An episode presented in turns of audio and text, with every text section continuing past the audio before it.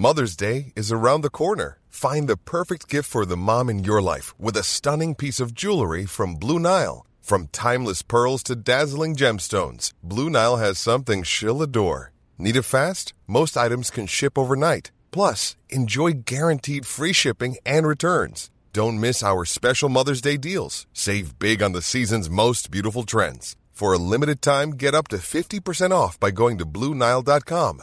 That's Bluenile.com.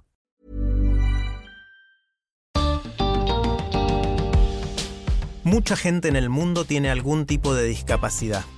¿Cómo podemos asegurarnos de que sean incluidos de forma integral en nuestras sociedades? Bienvenidos al podcast de TED en Español. Soy Jerry Garbulski.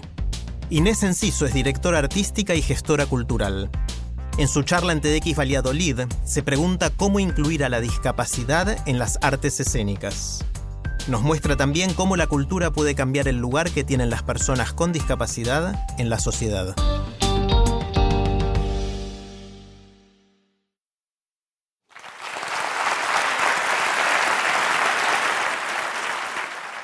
En España somos 47 millones de personas, de los cuales alrededor de 4 millones tienen diagnosticada alguna discapacidad.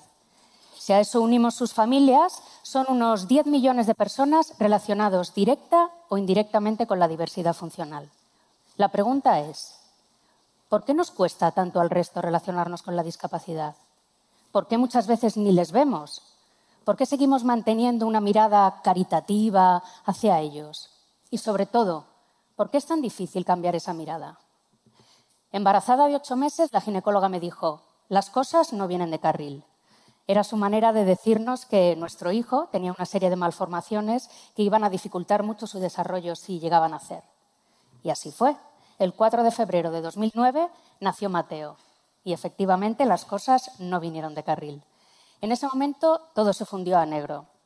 A partir de ahí empezó un viaje de médicos, palabras imposibles de pronunciar, pronósticos inciertos y lo más duro de todo, ningún diagnóstico. Nadie era capaz de decirnos qué le pasaba a Mateo.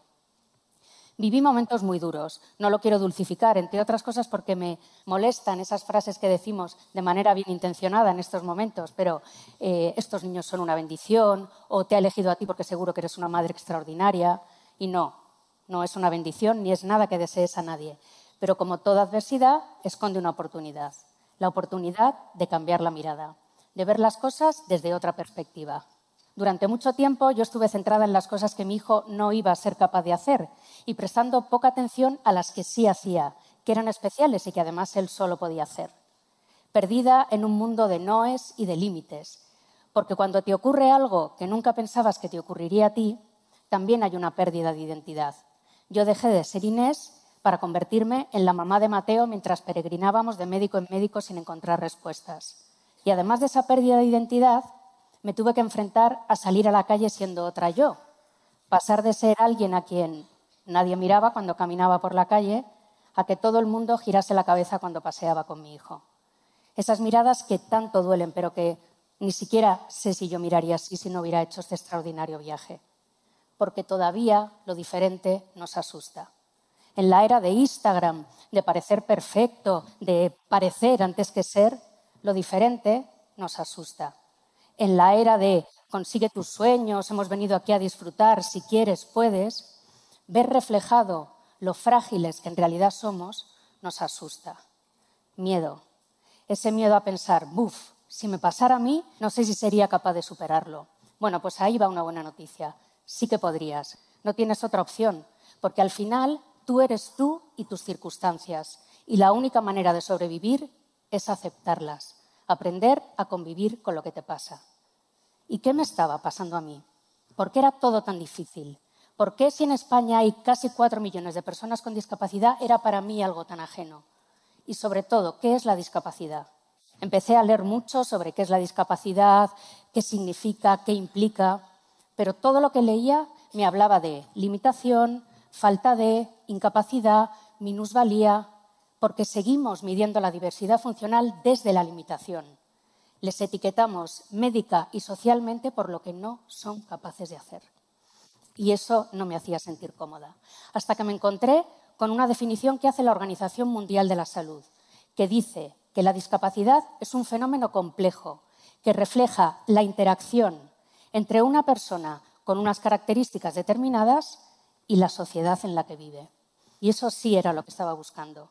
La discapacidad no es una condición de salud, refleja la interacción, nuestra convivencia. Somos nosotros, la sociedad, los que generamos o eliminamos las barreras. Somos el factor limitante. Qué responsabilidad, ¿eh? Pues es así. Ese fue mi primer cambio de mirada, entender que el límite estaba en mí y no en Mateo. Y yo, que llevaba mucho tiempo trabajando en la cultura, empecé a preguntarme, ¿qué estamos haciendo los creadores y los gestores culturales por incluir la diversidad funcional? ¿Refleja nuestra cultura esa diversidad? Evidentemente no. Por no hablar del acceso a la cultura, que está además recogido en la Constitución. ¿Puede una persona con discapacidad acceder a la cultura en igualdad de condiciones? Tampoco. Así que me puse a buscar soluciones.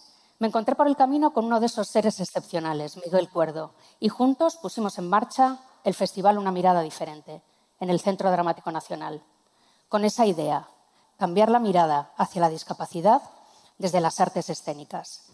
Empezando por subir a los escenarios a creadores con discapacidad, que hasta entonces habían estado relegados a circuitos amateur o a la arteterapia. Les dimos la oportunidad de mostrarse de manera profesional en un escenario, porque lo que no se ve no existe, pero lo que se ve depende esencialmente de cómo lo mostremos.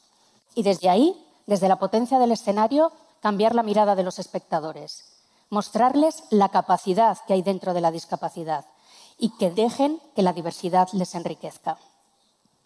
Y poco a poco, nuestros patios de butacas empezaron a llenarse de un público diferente, un público que antes sentía que lo que hacíamos no era para ellos, uno de estos espectadores, ciego, nos contaba que cuando él era pequeño y en el colegio les llevaban al teatro de excursión, a él lo dejaban en clase porque ¿para qué? Y se quedaba solo en clase mientras los demás iban al teatro. No hace tanto de eso. Y ese público, que antes era excluido, empieza a encontrar espacios culturales que sí que piensan en ellos y aplican soluciones para hacer su propuesta accesible para todos la lengua de signos, el bucle de inducción magnética, la audiodescripción, la lectura fácil, etc. Y el público que sí venía, el normalizado, empieza a mezclarse con un público nuevo y, sobre todo, empieza a comprender el esfuerzo que implica una cultura para todos. Pero eso no era suficiente. También queríamos que el resto de creadores vieran que la diversidad en escena enriquece la propuesta si se hace de la manera adecuada, que perdieran el miedo a trabajar con artistas diversos y les pusimos a trabajar juntos en espacios de investigación escénica, que pudieran probarse, retarse, sentirse en entornos creativos. Y pasó lo que esperábamos. Los miedos, las barreras, los prejuicios empezaron a derrumbarse y estos creadores empezaron a contagiarse de esta belleza que aporta la diferencia y empezaron a incluirlo en sus propuestas artísticas. Laila Ripoll y Magda Varga dirigieron Cáscaras Vacías, un cabaret sobre el nazismo interpretado por actores con diferentes discapacidades. Se estrenó en el Teatro María Guerrero de Madrid y fue un éxito tan grande que tuvieron que reponerlo al año siguiente. Andrés Lima nos contó su versión de Romeo y Julieta, el amor no dura para siempre, interpretado por actores con discapacidad intelectual a los que se les dio la oportunidad de hablar encima de un escenario sobre el amor y las relaciones de pareja. Un colectivo al que rara vez se le permite amar de manera adulta, hablando sobre familias que impiden amar a sus hijos. Fue una revolución. Hay un momento en el que Julia, una de las actrices, dice mirando al público, el amor es justicia. O Lucía Miranda, que nos mostró sus Alicias Buscan Maravillas, en el que todos los personajes tenían alguna diversidad. Porque, ¿por qué no puede Alicia tener discapacidad? Es verdad que en el libro no dice que la tenga, pero tampoco dice que no. Abramos nuestra mente, cambiemos la mirada. Y poco a poco, otros creadores empezaron a interesarse por esta nueva forma de hablar de lo diferente. Y nuestros escenarios han empezado a reflejar la diversidad de otra manera. Y aquello que empezó siendo un sueño poco a poco se va convirtiendo en realidad. Nos queda mucho trabajo por hacer, un trabajo muy complicado, pero escuchar a Patti Bonet, actriz ciega, decir que cuando fue a matricularse a una escuela de interpretación le dijeron que no, porque ella nunca iba a ser actriz profesional, y que termine trabajando como actriz en el escenario María Guerrero de Madrid. O ver a Ángela Ibáñez, actriz sorda, estrenar ayer mismo Madre Coraje junto a Blanca Portillo en el Centro Dramático Nacional. O ver a Jesús Vidal recoger su Goya. Solo por todo esto, el esfuerzo merece la pena. Un Goya, que lo he dicho así alegremente, pero qué momentazo fue ese, por favor. Yo creo que este año ningún actor quiere ganar el Goya porque tiene que superar el discurso de Jesús Vidal el año pasado. Suerte con eso.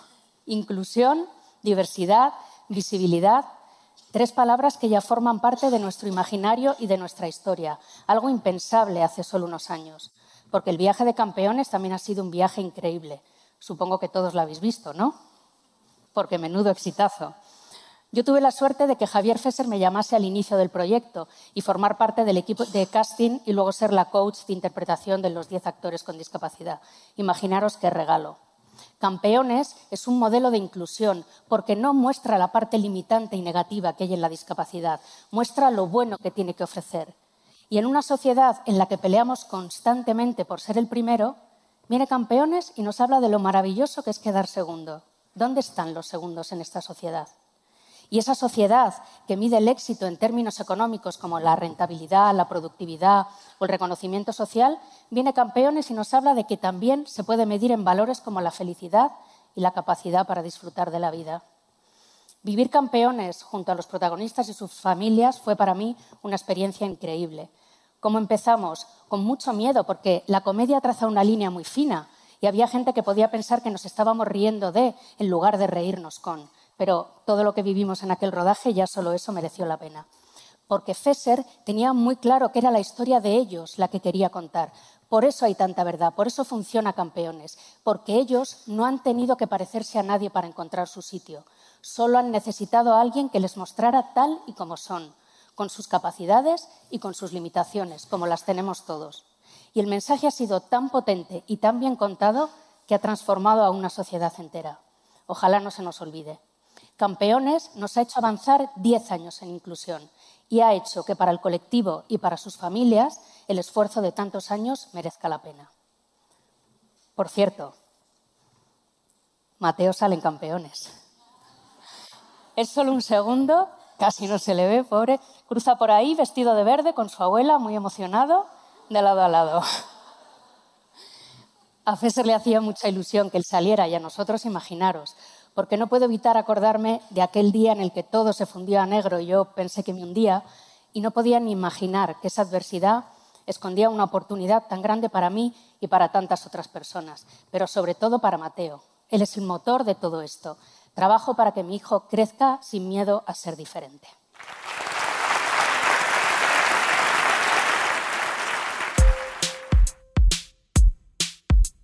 Si les gusta TED en español, la mejor manera de apoyarnos es compartiendo el podcast con sus amigos. Pueden encontrar todos los episodios en Spotify, en Apple Podcast o en tedenespanol.com.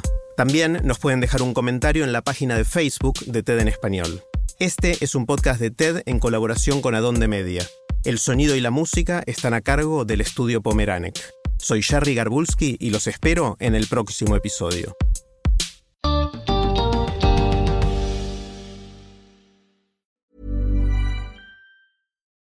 When you make decisions for your company, you look for the no-brainers. If you have a lot of mailing to do, stamps.com is the ultimate no-brainer. Use the stamps.com mobile app to mail everything you need to keep your business running with up to 89% off USPS and UPS. Make the same no-brainer decision as over 1 million other businesses with stamps.com. Use code PROGRAM for a special offer. That's stamps.com, code PROGRAM.